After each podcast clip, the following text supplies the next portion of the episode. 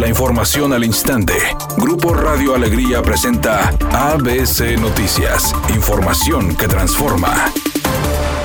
La Fiscalía General de Justicia del Estado informó que Pedro Casas, alcalde de Ciénega de Flores, quedó en libertad luego que fuera acusado de secuestrar a una persona en una quinta de su propiedad. La Fiscalía destacó que aunque Casas quede en libertad, se le continuará investigando y en caso de encontrar elementos suficientes ejercer acción penal.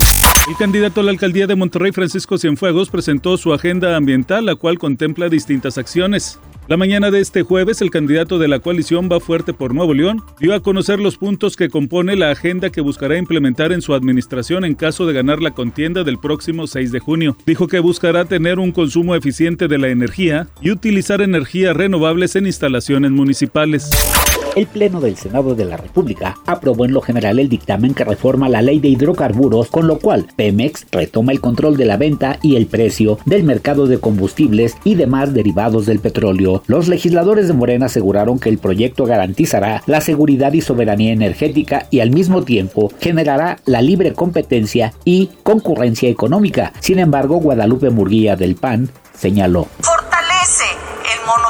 Estatal, atenta contra la libre concurrencia y la competencia económica y viola tanto la Constitución como el TEMEC.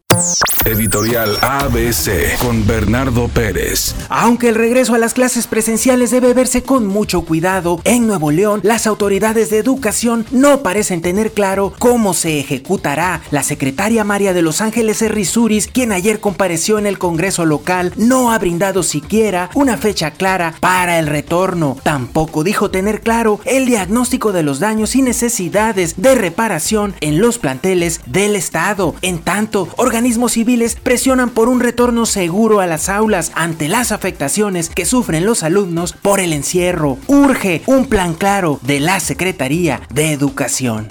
La Secretaría de Salud Estatal informó del incremento del aforo permitido en los estadios de Nuevo León, por lo que para el Clásico Regio 125, el estadio universitario tendrá capacidad disponible del 30%. Cabe recordar que el derby norteño se juega este sábado 24 a las 21 horas. Harry Styles filma algunas escenas explícitas de sexo con su coprotagonista David Dawson para la nueva cinta My Policeman, que inició su rodaje a principio de este mes. Los actores realizarán dos secuencias con desnudos, con el objetivo de conseguir escenas lo más reales posibles. El filme se inspira en la novela del 2012 de Bethan Roberts, en el que Styles dará vida al policía Tom Burgess, quien se encuentra casado con Marion, interpretada por la actriz Emma Corrin.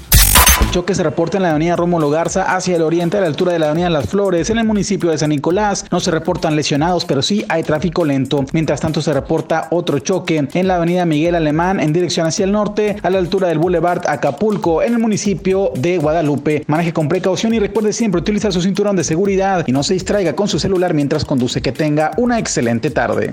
Temperatura en Monterrey 26 grados centígrados. ABC Noticias, información que transforma.